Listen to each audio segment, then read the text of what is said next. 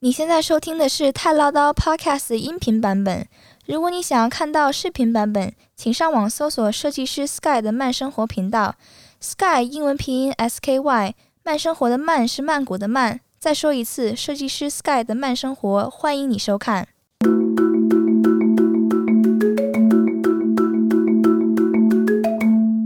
你现在收听的是太唠叨，在这里我们分享在泰国生活的大小事。大家好，我是 Sky。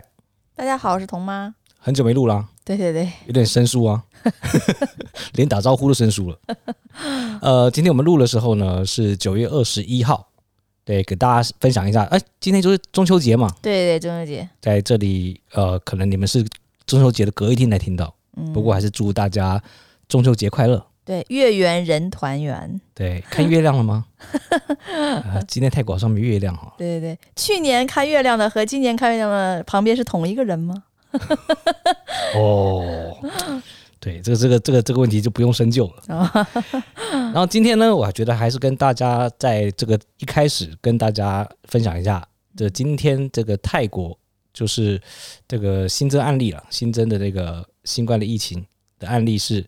一万零九百一十九例，嗯，对，讲对了，一万零九百一十九例。我记得上一次报这个时候，大概是已下降到一万四嘛，现在降到一万了左右。对，从两万高峰两万多变现在一万。对，我当时两万多的时候，我一直觉得离三万不远了，没救了，就感觉要飙到十万的感觉是吗？对对对对对，可是很神奇的。确诊数竟然神奇的下降了，嗯，这好像有一股神奇的力量，对对对，在让它下降一样，是是是，哇，呃，我都不好意思问你，你相信吗？没有没有，我觉得这个是对不对？广大人民群众的希望和大家一起，对不对？诵诵诵经了，然后对不对？回向给大地了，用念力的，对对对对，也是有可能，对不对？对，我也是希望这个数字是真的了。嗯，对，因为大家都希望嘛，因为泰国也闷太久了，再再下去，这个整个经济啊，或者是泰国人民啊，都在非常痛苦之中。对，但是我我们其实我们出去也是发现有一些店是已经是开了，是吧？也有很多店倒了，有，对对对，有的开，有的倒，对，有的开，有的倒。不过还是有一些，我们看到有一些呃连锁店吧，嗯，就还是继续在趁这个时候。在大肆扩张，大肆扩张，对，就是很多好地段的位置的店倒了，马上就有一些连锁店，他们就马上接上去了。在这种疫情期间，我觉得这也是一个经济复苏的一个景象了。对，就是个契机。当 Donkey Mall 你知道吗？开第三间了，已经在曼谷。我只知道一间而已，还有三间吗？三间。第二间在哪？在 CM 那边，就是那个呃，就是 Central World 里面啊。就旁边的不远，就在四面佛往里面走五六百米。啊，那第三间第三间在哪？第三间我上次看忘了。然后确定吗？确定，现在他们都已经去逛了。我只知道海底捞开第二间而已。对，海底捞在在泰国在曼谷已经有两间了。嗯、对，所以下次大家来的时候，如果真的想吃海底捞，想吃麻辣火锅是有的。对对对对对，好像是不是开第三间呢？是海底捞啊？对啊，在 Mega 那边好像说要开第三间嘛。听说了，对对对，听说。可是 Mega 我们也很久没有进去了，对对对，也不知道现在什么状况。你知道这，就是尤其是中国大陆，他可能不觉得海底捞是个什么问题，但是在海外，我看像朋友他们，比如说在美国啊，休斯顿，他们就是吃一顿海底捞就很开心。对，虽然我不知道海底捞有什么好吃的，到现在你都不喜欢吃海底捞，也没有不喜欢啦，就是它就是那种没什么个性的火锅，火锅对啊，就是大家都好。是是，然后就你仔细品起来，就觉得没什么个性。是是是，就是可能四川人他会觉得说，嗯，这个对，对不对？不够味儿。对对对，有可能。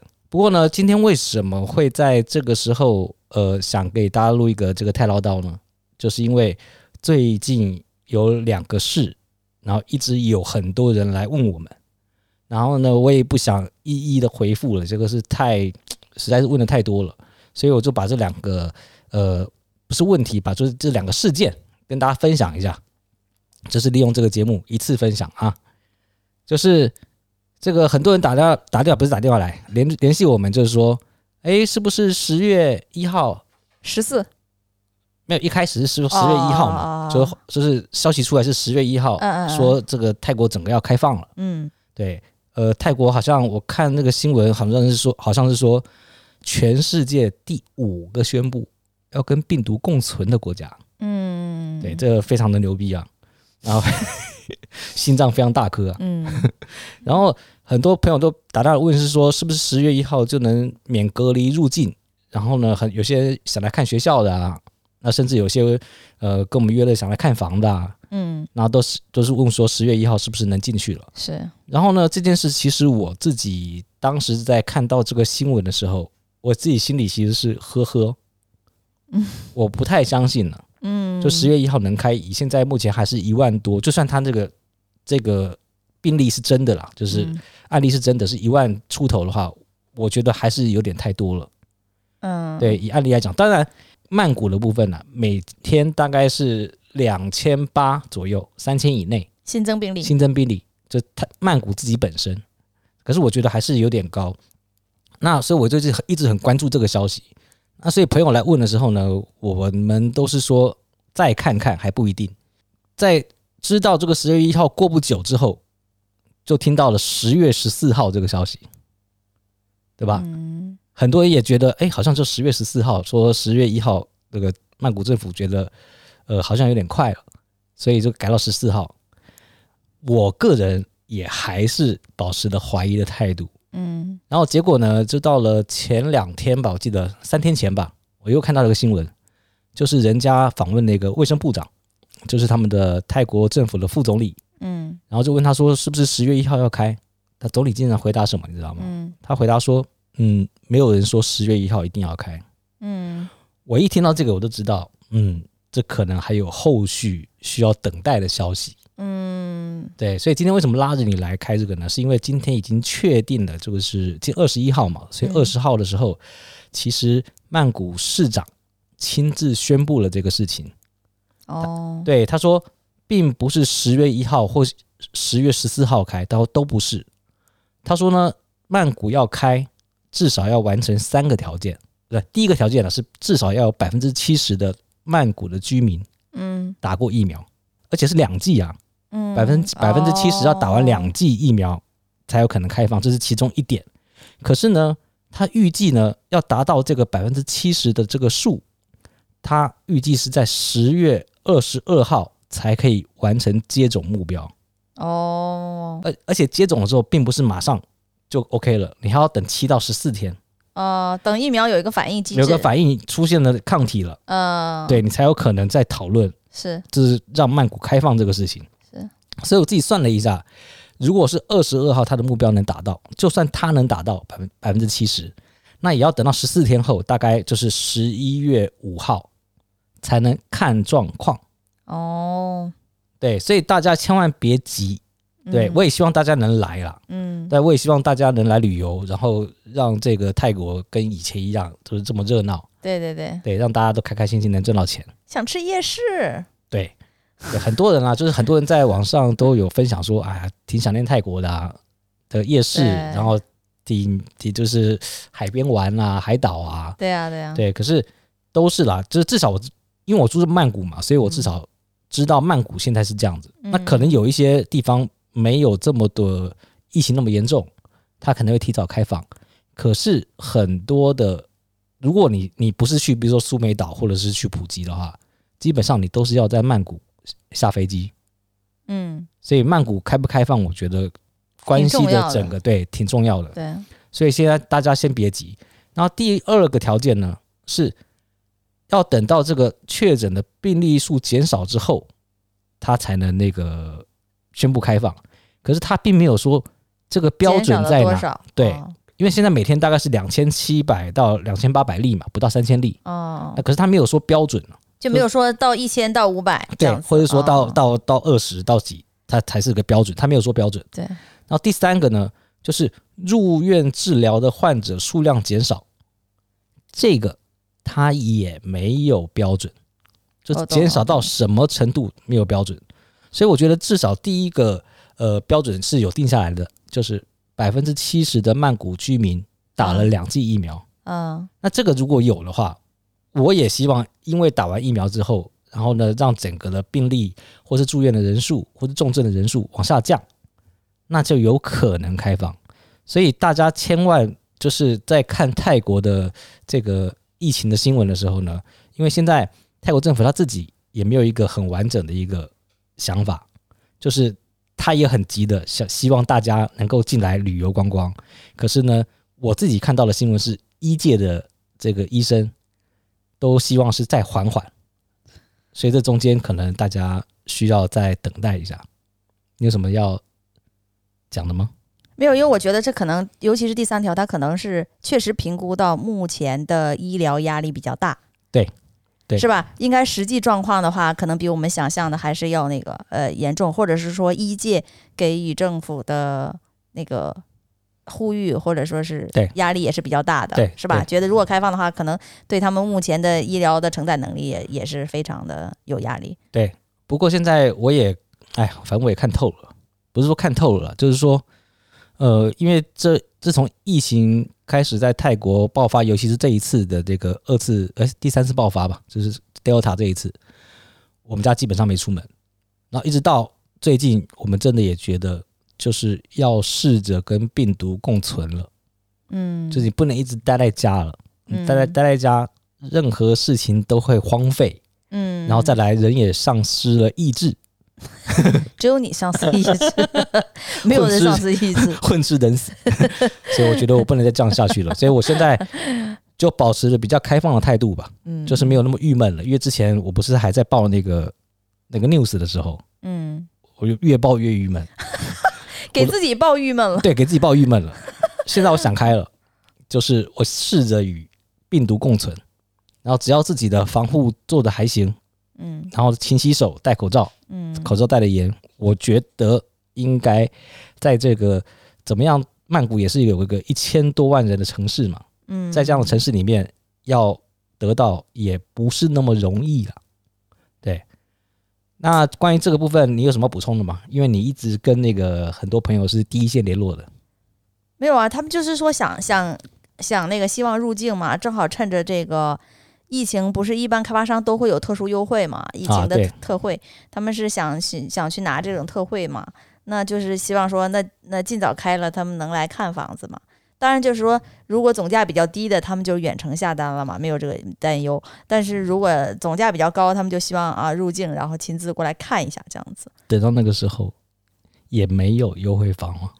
对对，因为这个东西 真的，因为他就是趁你趁你进不来的时候，他才有这个优惠嘛。对，你进来了以后，他可以选择的客户多了，对，对吧？啊，所以大家也要考虑一下这个事情。是是，这这个真的就是一个双向的一个机制。那你第一线还有什么？嗯、还有什么？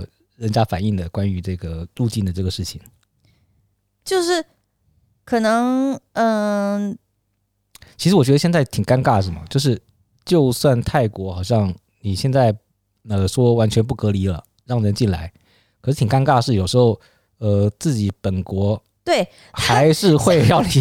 像我马来西亚的那个客户，他也说，他说我可以去啊，但是我回不来啊。马来西亚。对，他说我回来以后要隔离十四天嘛。啊，对对对。对，回再回到他本国的话，他就呃，这这这，那我十四天什么都干不了了，就觉得很荒废。对啊，所以这个就是问题嘛，就是虽然泰国他愿意开放了，嗯，然后愿意去尝试一下跟病毒共存，对，可是别的国家是不是也是？这个态度，或是有有什么旅行泡泡、旅游泡泡之类的，可是我觉得以现在一万多的利益，还我觉得还是有点高了。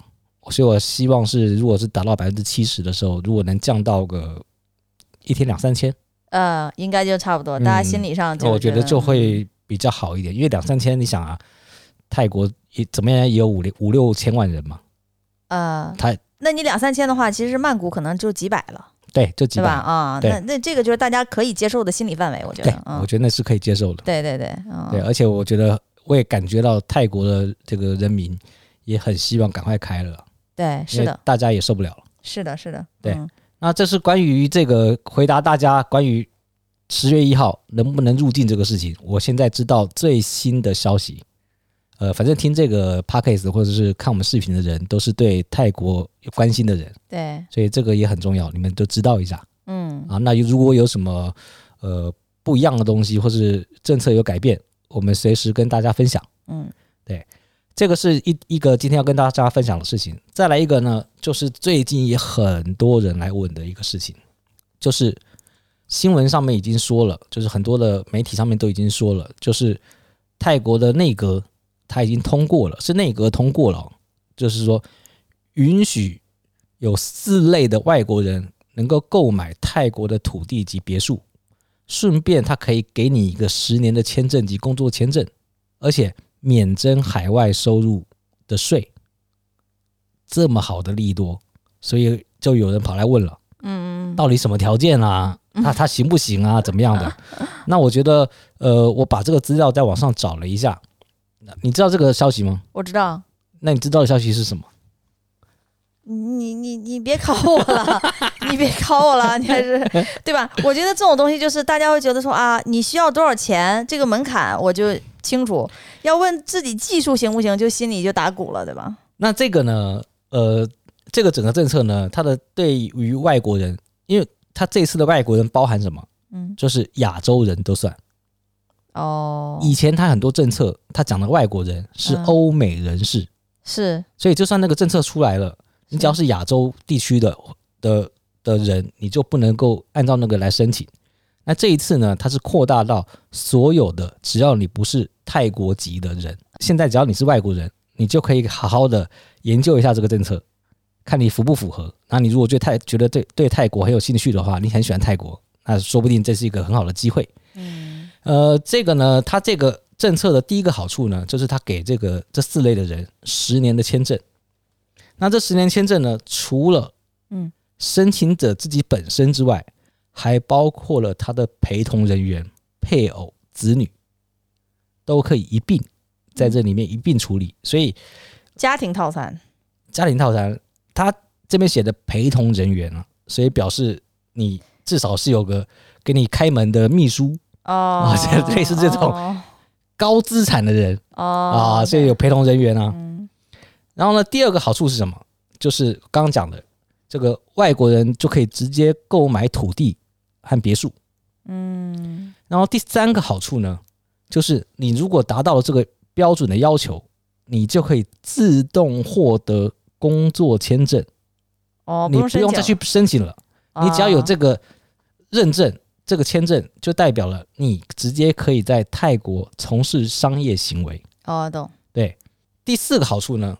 就是你的海外收入不用税，就是意思是说，假设你假如你是公司外派来的高管，就是那种比如说 CEO 啊或什么高管，然后你的薪水是从总公司可能从美国打过来的啊，薪水他不抽你的税。哦，OK，只有你在当地消费的时候，或是你在当地赚的钱，嗯，而不是从国外来的钱，你在当地赚的钱，啊，你可能有另外的事业或干嘛的。他是按照泰国人的标准来跟你收一个固定的百分之十七的税。哦，OK OK，对，所以所以他不会重复课税，哦，而且他不他也不会因为你是外国人而把税率增加，就是你就是你的税率跟泰国人是一模一样的。嗯，再来第五第五个好处啊，就是他们也因应这些人要进来了，所以他们要降低奢侈品的进口关税。嗯，对，因为这些人来了。他总要消费吧，嗯，他总要买红酒吧，他总要买这个他喜欢用的东西。那在泰国都有呀，对，可是在泰国税高啊，嗯，他把想把这个税降下来，让这个富富裕的人群觉得，哎，在这边生活，感觉呃买名牌或是买这些奢侈品，嗯，跟呃可能跟一些。还降税？其实现在很多人都是代购，都会觉得什么 LV 包啦，或者是什么那个便宜，就是对呀、啊，对呀、啊，就会觉得那个什么水鬼啊，什么那个呃，这个劳劳力士啊，啊都是就是便宜啊，他们都会在这边买啊。呃，不好意思，我是屌丝，所以我从来没有关心什么劳力士、水鬼到底是泰国便宜还是哪里便宜。他们都是觉得这边便宜，所以就特别在这边买啊。他觉得还要再降，对他还要再降，那那那更更爽了啊。对。那这么大的好处，不是每个人你说要来就能来啊。嗯，所以他就那个四类人群是哪四类呢？嗯，我给大家讲一下。第一个，脑袋想都不用想，就是全世界的有钱人。高净值，高净值人权不要人员，他呢这个怎么样能够这个代表你是有钱人呢？嗯，对你不能说自己有钱嘛，就是有钱人，他有个标准，就是呢，他要求你呢从海外投资泰国的政府的债券至少五十万美金，哦，或者是你买同样五十万美金等值的地产物业。就是你买五十万美金的房，五十万美金，对，让我想想，或是或是泰国的债券，政府债券，所以按照目前的汇率呢，这个就大概是如果按照人民币，大概是三百万出头，如果按照泰铢呢，一千六百万左右，哦，那还可以啊，对，刚好可以在这个曼谷的市区买一套这个一百平米左右的高级公寓。或者是买个三五百平米的别墅，对，啊、呃，对，其实这个很容易达到，对，很容易达到，很容易达到了。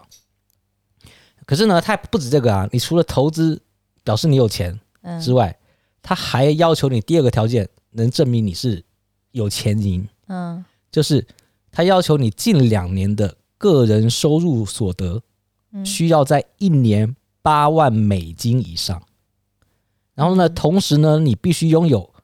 一百万美元以上的资产在海外，嗯，对。然后呢，在最后呢，就是通过购买认那个泰国认证的保险公司的健康医疗保险，保额在十万美金，而且这十年的签证期间，每年都必须保，嗯，你要保十年，嗯。所以你有以上呢，就是证明你是有钱人，这是第一个呃类类别。如果是你刚好就是听到这个类别，你觉得你刚好符合，你就是完全只是。泰国政府认证的有钱人，嗯啊，不是自己讲的啊，是要认证的啊，嗯。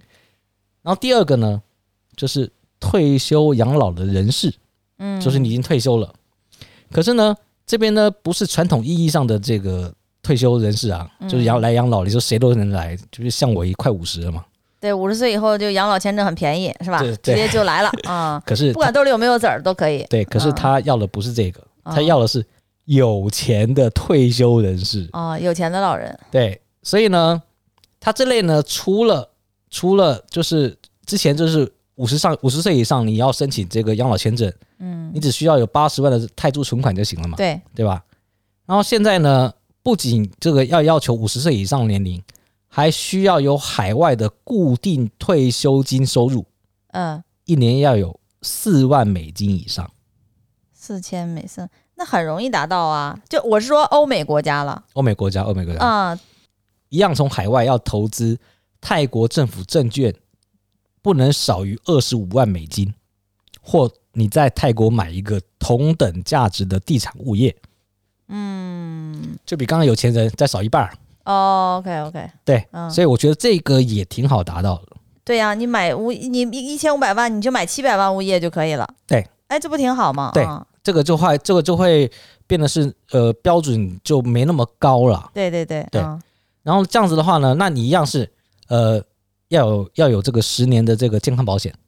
哦。对，嗯，连续连续十年健康保险，这是第二类的属于养老的人群，高净值养老人群。可是他这个标准，我觉得很多人都能达到了。对，是的，这个门槛并不高。然后第三类呢，就是非常模糊的一个规定，就是。来泰国工作的群体，那他这个这个他现在没有细则，可是他大概的个标准就是说，你受雇于海外大型公司、数字科技行业，然后呢，你的年龄呢，这个接近退休，对，然后个人所得呢，需要在每年八万美金以上，可是这个标准就很模糊了，很模糊是什么？什么叫海外大型公司？大型公司的定义在哪？对，然后再来一个是接近退休人士，几岁才叫接近退休人士？对，对吧？有些人我觉得我操，我就对吧四十岁我就觉得够了，我就要退休了，对吧？我可能是什么台积电的，或者什么的，是吧？IBM 的啊，或者是苹果的，嗯，我就想要四十岁退休了，我就不想干了。那这个标准在哪？所以不过这个这一项的就是没有。太这个有有细则出来了，所以它也挺模糊的。嗯，然后再来是最后一类的，就是第四类，就叫做特殊人才。哦，对，这个听说过。然后呢，它它有这个具体的这个人才的类别，它包括了什么？就是泰国规定的工业类技术人才，然后大学老师，或是你是研究人员，然后你的近两年的个人收入所得需要在每年八万美金以上。那如果你是硕士毕业，要不低于五年的相关工作经验。嗯嗯。然后呢，你如果是硕士毕业，又有五年以上的工作经验的话，你个人这个最低的收入所得，它可以降到每年四万美金。嗯，对，那就很很少了。对，就不多嘛，就是很多人其实可以达到的，像很多的、嗯、我们讲说这个中中高层主管，数位游牧民族，呃，对对对，对吧？码农，自由业码农，嗯嗯，其实你对吧，在外面接 case 接一接，其其实就不止这个数了。对，然后当然了，这四类呢都有一个共同的，就是你要有。有一个呃每年十万块美金的这个健康保险，然后维持十年。所以呢，如果你是以上这四类人才，其实一开始我听到的时候，我觉得好像 会不会挺严格的？可是我看了这个细则之后，我觉得好像没有那么严格。嗯嗯嗯，很多人都能够呃达到这个标准。嗯嗯对，那就很差很多啦。嗯，对你光是能够这个买泰国的这个别墅跟土地，嗯。那就是杠杠的，嗯，对吧？所以你如果这四类人才，然后你对这个泰国又很有兴趣，就来泰国生活你也很有兴趣的话，这个真的可以好好考虑去研究一下怎么申请。对，就是买房的人的加分项，我觉得就是对，是吧？买房的加分项。然后因为这个整个规定呢，它还有很多的细则啦，我是把这个挑了一个重点跟大家讲，然后所以我会把这些细则的部分呢，我会放在这个公众号的文。文章里面，嗯，然后如果你是 YouTube 的话，在 YouTube 上面听到不看到的话，那你可以就是底下的这个说明栏，嗯，我会把这个细则贴在上面，嗯，然后呢，我也会告诉你是上面也有已经有一个呃呃，就是政府的机构在专门办这个事情，嗯，对，那如果我们这边当然也会关心这个事了，嗯，如果我们知道呃正式开始了，然后怎么去办理的时候，如果你有兴趣，我们也可以分享一下。所以今天要跟大家分享的，其实就是这两件事。那你对于这个第二件事，就是这个这个特殊人人才这个事情，你有什么看法？就是我觉得就是加分项。本来买房，他只是说哦，想要之后去去居住嘛，有个居住功能，对吧？不管是说你是来读书还是养来养老啊之类的，他只是想要买一个。物业而已，那现在就是在物业的基础上，他也在加了一个呃居住权，对啊，那实际上就是对他来说是一个权益的一个增加呀。而且你等于是你的家人的都能来，对呀、啊，那那就很好啊。对啊，嗯、就能申请跟你一一并申请在这个签证里面。对，感觉上就是买了个房送了经营签，对，而且是全家套的那个经营签，就是最贵的那个、最贵的那个、那个叫尊荣卡。对对对。尊荣卡，他等于是送你一个尊荣卡，对对对，是吧？尊荣卡也是大概是这个规定的范围嘛，对对对，是吧？是，所以呃，真的，呃，这个是一个非常好的一个信息啦。那因为真的一个一个一个跟大家解释，每个那个来联络我们都解释一遍也太累了，所以我就干脆把这件事情，然后呢变成一个这个内容，对，然后让大家持续能看到，嗯，然后如果你对。我以上说的内容有兴趣的话，其实在网上也有挺多的这个内容，你可以去参考一下。嗯，对。那总之是个内阁通过的，是内阁通过的，是一个确确凿的一个事情。呃，对，这基本上不是打嘴炮的。嗯，对，打嘴炮的事情很多，可是这件事是内阁一致通过的，而且是前几天就通过了。那最后怎么落实，可能要在政府的详细的这个公文啊，或者里面再跑。可至少这件事是落听的。嗯，那比那个，比如说。呃，我记得我半年前吧，还是还是多久？还几个月前，咱们还在做 news 的时候，有一次我们不是讲了一个，嗯、就是听说，呃，哦，不对，那是我们那个 news 第一集就讲听说，呃，就是嗯，那是购买超过一千万以上的那个别墅，一千五百万，呃，对以上的物业。物业小区，对，然后这个那时候打嘴炮了。那个是打嘴炮，那个是物业内阁没通过，只是说有一个提议案而已，对对对。是吧？嗯、对，那这个是内阁通过的。对对对对，那那所所以对啊，那这个就是很很加分的项，就不用考虑太多，就是个靠谱的事。就是你买房还会送你这个居留的东西。对、嗯、对对。不过我们最近接触了很多那个这个别墅的开发商，他们也因应这个部分，就是很多都打出来，就是说有一个项目就是一千万以上的项目，他们也送经营签。嗯，就假如你没有这个。不，你不是这四类的人群。对对对，你也不高净值，你也觉得自己没有，对吧？也不是科学家，对对对，没关系，对对没关系。他们 很多是一千万以上，他们就送精英签。对对对，对这个这个项目，如果大家有兴趣的话，我们接下来关注我们，接下来关注我们，对，嗯、我们会把这个呃利好的这个项目分享给大家。那今天就简短的到这边就结束了。嗯，对。